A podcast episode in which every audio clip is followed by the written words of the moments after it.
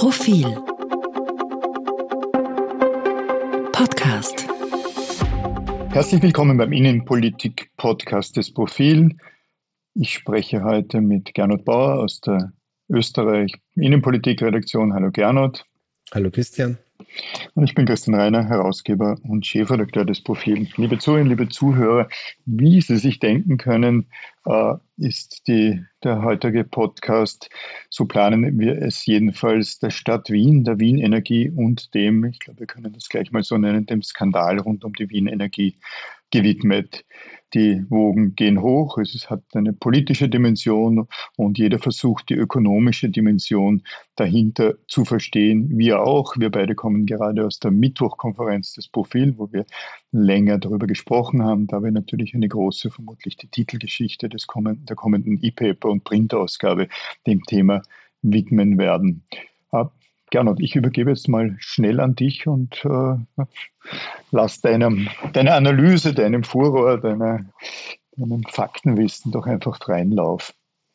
Die große Frage ist ja, womit haben wir es hier zu tun? Es gibt, glaube ich, zwei Ebenen. Das eine ist dieses seltsame oder ganz normale, wie Wien behauptet, Geschäft rund um die Wienenergie.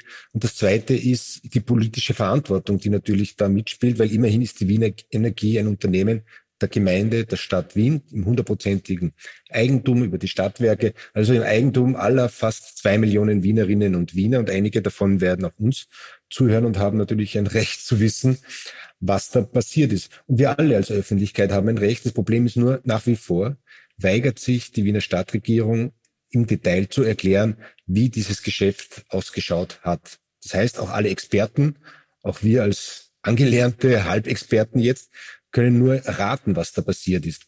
Also man muss sagen, im Grunde genommen ist ja dieses Geschäft und sind solche Geschäfte an Strombörsen etwas Normales. Nicht? Die Wien Energie weiß, sie braucht zu einem gewissen Zeitpunkt so und so viel Mengen Strom und kauft die schon vorab zu einem fixen Preis ein, um dann auch den Strom an die Kunden weitergeben zu können. Nun stellt sich heraus, dass in diesem komplexen Geschäft Nachschusspflichten notwendig sind oder beziehungsweise Kautionen zu hinterlegen sind, die bis zu 10 Milliarden Euro ausmachen können. Und das wurde der Bundesregierung am Wochenende so eher so en passant mitgeteilt, dass die Stadt Wien damit an die Grenzen ihrer Handlungsfähigkeit kommt. Drei Tage später ist alles momentan einmal etwas geglättet, weil heute gerade eine halbe Stunde bevor wir unseren Podcast begonnen haben, die Bundesregierung zugesagt hat, mit zwei Milliarden Euro einmal einzusteigen, äh, einzustehen für die finanziellen Bedürfnisse der Stadt Wien. Jetzt würde ich aber sagen, beginnt das Ganze erst und das Zittern ist ja deswegen nicht lang vorbei, weil vielleicht morgen schon könnte der Bedarf wieder größer sein. Eine der, der, der Fragen, die wir uns stellen und die noch niemand letztgültig beantworten kann, ist die Frage, wurde hier spekuliert? Nun muss man mal über das Wort Spekulation ein wenig sprechen. Äh, natürlich wurde spekuliert, das heißt noch nicht, dass, dass unrechtmäßig spekuliert wurde, weil die Spekulation äh, braucht es schon in Form von Absicherung, weil eben zu, der, der, der, Sinn von Warentermingeschäften, der Sinn von all dem, was hier äh, passiert sein soll, es ja genau ist, äh, zu verhindern, dass das Unternehmen Wien Energie, falls man das Unternehmen nennen will, oder die Stadt Wien und damit die Republik Österreich und die, die Steuerzahlerinnen und Steuerzahler nicht in die Bredouille kommen, weil sich Preise unerwartet verändern. Die Frage, die wir uns stellen und die noch nicht letztgültig beantwortet ist, wurde darüber hinaus spekuliert. Also wurde nur versucht, hoppertatschig oder professionell, wissen wir nicht, äh, zukünftige Preisentwicklungen abzusichern, auch im Hinblick darauf, dass die dass die Stadt Wien nur im Winter in, in brauchbarem Ausmaß Energie erzeugt und verkaufen kann, während im Sommer keine Fernwärme erzeugt und darum kein Strom erzeugt äh, wird. Oder aber äh, hat sich das System verselbstständigt und äh, gab es da äh, Energiehändler, Stromhändler, die darüber hinaus spekuliert hatten, also die sich die auf zukünftige steigende oder fallende Preise äh, spekuliert haben, die Stellungnahme unter anderem, ich glaube, vom Bürgermeister Michael Ludwig dazu ist etwas eigenartig. Der sagt, nein, das kann nicht sein, denn es sei ja verboten. Das Argument ist dann, dass nicht sein kann, das nicht sein darf. Das ist natürlich, das ist natürlich äh, sehr, sehr äh, eigenartig. Das heißt, wir wissen es zu diesem Zeitpunkt nicht. Es wird dementiert. Wir wissen nicht, ob professionell oder nicht professionell gearbeitet wurde. Was sicher ist, und da können wir vielleicht gleich mal zu einer politischen Dimension kommen, und das äh, rechtfertigt das Wort Skandal in Wien, ist die Art und Weise, wie kommuniziert wurde, äh, nicht dem was im Jahr 2022 stattfinden sollte. Unsere Kollegin Christa Zöchling hat heute einen Morgenpost, also unseren morgendlichen Newsletter dazu geschrieben und über die über die unzeitgemäße Macht, Agglomeration oder auch die Selbstsicht der Stadt Wien geschrieben. Liebe Zuhörer, liebe Zuhörer, bitte lesen Sie unsere Morgenpost, ist auf Profil.at unter Morgenpost gratis, äh, also kostenfrei zu abonnieren. Aber diese Dimension der Stadt Wien, äh, und du hast heute in der Redaktionssitzung das eine oder andere äh, Wort dazu gefunden, das ist schon ziemlich die, ziemlich einzigartig in der, in, in der westlichen Welt, in welchem Umfang eine Stadt, äh, nicht nur eine Stadt, sondern die Sozialdemokratie in der Stadt Wien äh, über das Ach und Weh der Wirtschaft und damit der Menschen äh, gerieren kann, das ist schon sehr, das ist schon einzigartig. Genau, und, und niemandem gegenüber verantwortlich ist und auch gleichzeitig glaubt, niemandem gegenüber verantwortlich zu sein und überhaupt keine Notwendigkeit sieht, die Öffentlichkeit zu informieren. Also wir wissen heute, bereits Mitte Juli hat der Bürgermeister handstreichartig 700 Millionen Euro der Wien Energie zur Verfügung gestellt. Warum kann er das? Das ist eine Besonderheit, in, dadurch, dass Wien Stadt und Land gleichzeitig ist. Also kein Landeshauptmann, zeigen jetzt erste Recherchen, könnte das tun, was Michael Ludwig getan hat. Also es könnte jetzt nicht der Landeshauptmann von Salzburg oder die Landeshauptfrau von Niederösterreich oder der Landeshauptmann von Kärnten einfach 700 Millionen Euro nehmen und drei Monate lang äh, das ganze Land darüber im Dunkeln lassen. Äh, Michael Häupl als Landeshauptmann könnte das aus, auch nicht. Als Bürgermeister kann er das. Da kann, gibt, die Stadtverfassung gibt das her, dass er, wenn Gefahr in Verzug ist, einfach frei entscheiden darf. Jetzt macht diese Regelung schon Sinn und offenbar ist diese Regelung ganz normal bei Kommunen, aber die hat einen ganz anderen Hintergrund. Da geht es zum Beispiel, wenn in einer kleinen Gemeinde der Bürgermeister sieht, aha, da wird ein Grundstück frei, das wir schon lang wollen, aber jetzt momentan ist keiner meiner Kollegen greifbar und der Gemeinderat tagt nicht, dann kann ich jetzt schnell mit einer Notverordnung zuschlagen. Dafür ist sowas gedacht. Haben offenbar alle Kommunen, alle Bürgermeister können es machen, aber doch nicht der Bürgermeister einer beinahe zwei Millionen Stadt und doch nicht 700 Millionen Euro.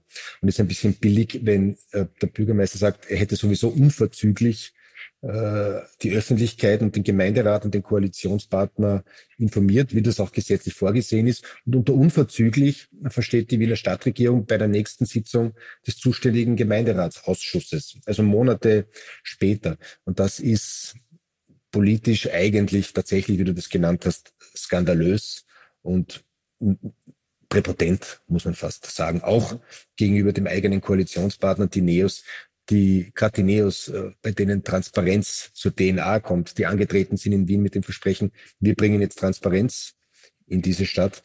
Also die sind wirklich die Angeschmierten und man sieht so an den öffentlichen Äußerungen des Vizebürgermeisters Daniels Wiederkehr, dass da der Haussegen einigermaßen schief hängt.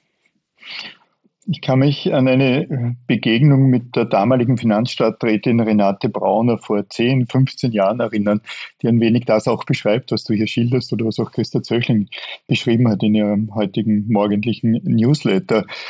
Das war ein eher privater, ein zufälliges Zusammentreffen und ich hatte Renate Brauner darauf angesprochen, ob denn die Stadt Wien nicht zumindest äh, Ausgliederungen äh, ihrer, ihrer, ihrer Unternehmensbeteiligungen aus dem, aus dem Magistrat vornehmen will. Und Renate Brauner hat äh, mit Unverständnis, ja mit, mit, mit emotionaler Werf reagiert und da mir eher lautstark vorgeworfen, dass das doch vollkommen unmöglich sei, auch daran zu denken. Dabei war meine, mein Vorschlag ja nicht, man sollte jetzt die Wien Energie zum Beispiel oder die Stadtwerke oder die Verkehrsbetriebe äh, äh, privatisieren, sondern zumindest ausgliedern, was damals noch nicht der Fall war. Aber das zeigt einfach ein, ein wenig von dem Selbstverständnis, aber auch von der Ideologie die im, im, im Wiener Rathaus verfolgt werden. Äh, das Wort Kommunismus ist jetzt etwas hochge hoch, hochgegriffen, aber im Endeffekt läuft das Verhältnis zum, zum Eigentum und dem Verständnis städtischsten Eigentum, es kein verstaatlichtes ist Eigentum, ja dann doch darauf hinaus. Und ich kann mich auch erinnern, dass dann das Gegenbeispiel von Renate Braun war, ich solle doch nur nach Großbritannien schauen, dort seien die, dort seien die, die äh, Schienennetzwerke und äh, die Bahnen ver, äh, privatisiert worden und so etwas könne man wolle man in Wien nicht haben und darum könne man die Verkehrsbetriebe nicht einmal ausgliedern. Aber das beschreibt, glaube ich, ganz gut das Selbstverständnis, das dort herrscht. Einerseits ideologisch geprägt über viele, viele Jahre und andererseits, und dort wird es dann doch etwas heikel, einfach auch ein, ein Machtverständnis. Heikel ist es vor allem, denke ich, auch äh, auf, mehrfach auf Bundesebene. Einerseits für die Sozialdemokratie als solche, weil Michael Ludwig sicherlich der mächtigste Sozialdemokrat ist. Das ist nicht die Parteivorsitzende Pamela Rendi-Wagner, sondern es ist Michael Ludwig. Und auf der anderen Seite, und das sieht man jetzt in diesen Stunden oder Tagen, äh, beginnt sich der, ein, ein, der Konflikt zwischen Bundesregierung, äh, also schwarz-grün, äh, und Landesregierung, in dem Fall gar nicht Rot-Neos, sondern Rot, bereits stark herauszukristallisieren. Äh, und die Bundesregierung wird, wird äh, versuchen, da jetzt, da jetzt Kleingeld zu schlagen und, und davon zu profitieren. Ich weiß noch nicht, ob das gelingen wird. Ja, das ist auf, der, auf einer anderen Ebene natürlich auch eine Facette dieses, nennen wir es, Skandals, die Auseinandersetzung zwischen der Bundesregierung und der Stadt Wien.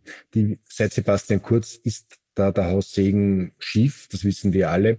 Nur ich finde, in diesem Fall jetzt macht sich die Stadt Wien auch schon wieder sehr leicht. Also oft genug hat Bürgermeister Ludwig der Regierung zu Recht vorgeworfen, sie würde Wien-Bashing betreiben. In diesem Fall ist es anders. Also die Stadt Wien hat sich an den Bund gewandt mit der Frage um Hilfe und regt sich jetzt auf und macht eigentlich jetzt den Bund verantwortlich, warum er noch keinen Schirm, keinen Rettungsschirm längst aufgespannt hätte, schon vor Wochen oder Monaten.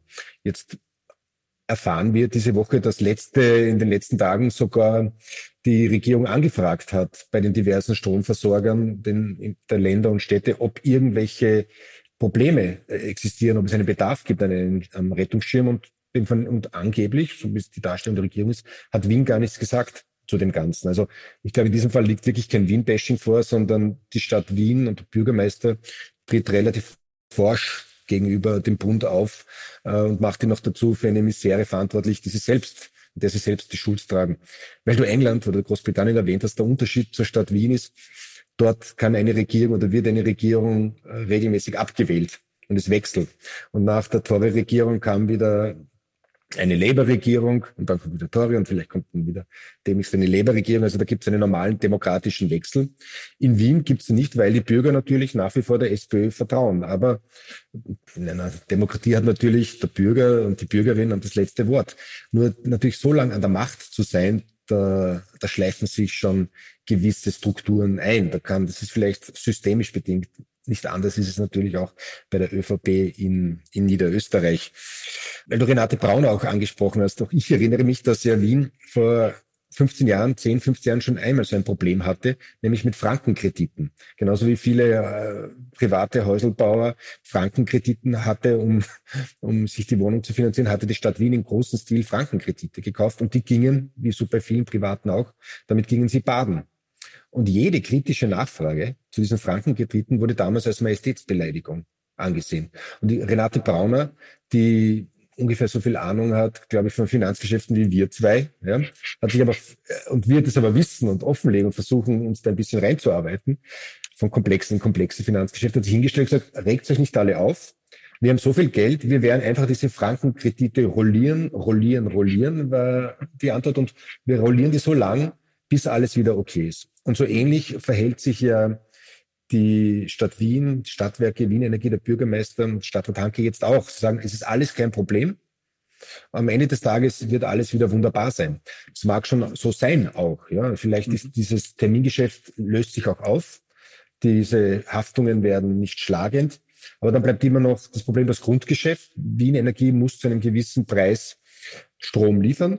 In absehbarer Zeit und kann es diesen Strom so billig herstellen, dass das Ganze ein Verlust, äh, ein, ein Geschäft noch wird oder vielleicht das Grundgeschäft tatsächlich ein, äh, ein Verlust wird. So jetzt wieder ein, ein Rückgriff auf das eigene Geschäft, aber natürlich ist es auch eine große Frage über die politische Kultur in Wien. Äh, es ist also, wir sind im Jahr 2022 ein Mindestmaß an Transparenz ist erforderlich.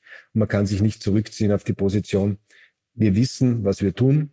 Vertraut uns, liebe Bürger und liebe Bürgerinnen, braucht es gar nicht nachfragen. Und du, liebe Bundesregierung, misch dich nicht in unsere Angelegenheiten ein, aber bitte zahlen darfst du schon. Nicht völlig zufällig schaut das Wiener Rathaus ein wenig wie eine Burg aus. Und wenn man, wenn man durch das seitliche Burgtor, äh, vorne kommt man ja nicht rein, durch das seitliche Burgtor kommt, steht man auch in einem Burghof und man verliert sich auch äh, und im Rathaus, im Rathaus äh, sehr schnell. Ist auch eigenartig, wie, äh, wie bei, Prof bei Profil jetzt wieder eine Geschichte dieser Art aufschlägt. Eine der, der, der Gründungsgeschichten des Profil war der AKH-Skandal, wo es ja um, um, auch um die Stadt Wien ging und um etwas sehr Ähnliches. Und der, jene von Ihnen, liebe Zuhörerinnen, liebe Zuhörer, die das Profil länger ver ver verfolgen können, sich vermutlich daran erinnern. Alfred Worm, das war die erste große große äh, investigative Geschichte äh, des Profil. Du hast den Stadtrat Hanke angesprochen, ein Nachnachfolger von äh, Renate Brauner, der immer wieder auch als Personalreserve für die SPÖ-Spitze gegolten hat. Äh, das ist da jetzt wohl weniger, als es vorher gewesen wäre, wiewohl er vermutlich diesen Job ohnehin nicht gerne gehabt hätte. Ich denke auch, also er war ja, galt immer in Wien als Personalreserve und war äh, Geschäftsführer von Wien eigenen Betrieben, wurde dann Stadtrat, aber ich glaube, mit Stadtrat in Wien ist auch die Grenze seines politischen Vermögens erreicht. Ich meine, das ist nicht nichts. Er verwaltet ein riesiges Budget, er verwaltet riesige Wirtschaftsbeteiligungen, aber für einen SPÖ-Vorsitzenden oder gar Bundeskanzler, dazu braucht es schon mehr. Äh, du hast die Gesamtsituation der SPÖ angesprochen. Das Ironische aus SPÖ-Sicht, oder der SPÖ wird es nicht so gefallen, ist ja jetzt, dass gerade die zwei Herren, die äh, Pamela Rendi-Wagner am meisten sekiert haben in den letzten zwei Jahren, nämlich Hans-Peter Doskozil und Michael Ludwig, eigentlich in einer ähnlichen Causa Probleme haben. Also jetzt einerseits die Termingeschäfte der Wien Energie für Ludwig und Hans-Peter Doskozil hat immer noch die Folgen der Bank Burgenland an der Backe, auch wenn das natürlich jetzt ein anderer Fall ist, das ist eine private Bank, aber es hat, spielt schon in politische Sphäre in Burgenland auch rein. Also beide haben Millionen Euro Probleme und werden sich eigentlich in Zukunft überlegen müssen, wie viele gute Ratschläge sie noch Pamela Rendi-Wagner geben, die natürlich unter dem Ganzen leidet. Ne? Egal was es ist. Also seit Monaten zieht sie durchs Land, wettert gegen Spekulationen, wettert gegen die Teuerung, äh, wettert gegen die Bundesregierung. Jetzt ist die Stadt Wien, äh, hat nicht nur die Strompreise erhöht oder die Wien Energie, sondern erhöht auch alle Gebühren. Also die Glaubwürdigkeit von Pamela Rendi-Wagner ist aufgrund des Verhaltens der Stadt Wien äh, natürlich sehr schwer angeknackst. Und diese Erhöhung der Gebühren, vor allem die Erhöhung der Fernwärme um 90 Prozent, erstellen natürlich heute in einem ganz anderen Licht. So. Auch die Art und Weise, wie Pamela Rendi-Wagner am Montag in den ORF-Sommergesprächen mit dem Thema äh, wie Energie umgegangen ist, äh, war nicht nur transparent, sondern die, der Versuch, das ironisch abzutun, wird der Ernsthaftigkeit dieses Falls wohl nicht ganz gerecht. Liebe Zuhörerinnen, liebe Zuhörer, äh, wir bereiten eine große, vermutlich die Titelgeschichte der kommenden Print- und E-Paper-Ausgabe zu dem Komplex Wien, Wien Energie, Energiekosten vor. Wir werden versuchen, dort abzubilden, das, was wir jetzt auch besprochen haben, nämlich einerseits, was ökonomisch betriebswirtschaftlich im Handel mit, mit, mit Strom eigentlich passiert ist und andererseits, was für politische, innenpolitische Folgen das haben kann. Lieber äh, Gernot, vielen Dank fürs gemeinsame Diskutieren. Dankeschön. Liebe Zuhörerinnen, liebe Zuhörer, danke, dass Sie uns Ihre Zeit geschenkt haben. Wir wünschen Ihnen noch eine angenehme weitere Woche, beziehungsweise auch einen Ferienausklang, jedenfalls in den östlichen Bundesländern, im weiteren Westen, woher äh, Gernot Bauer und ich kommen, dauern die Ferien ja noch ein wenig an. Auf Wiederhören.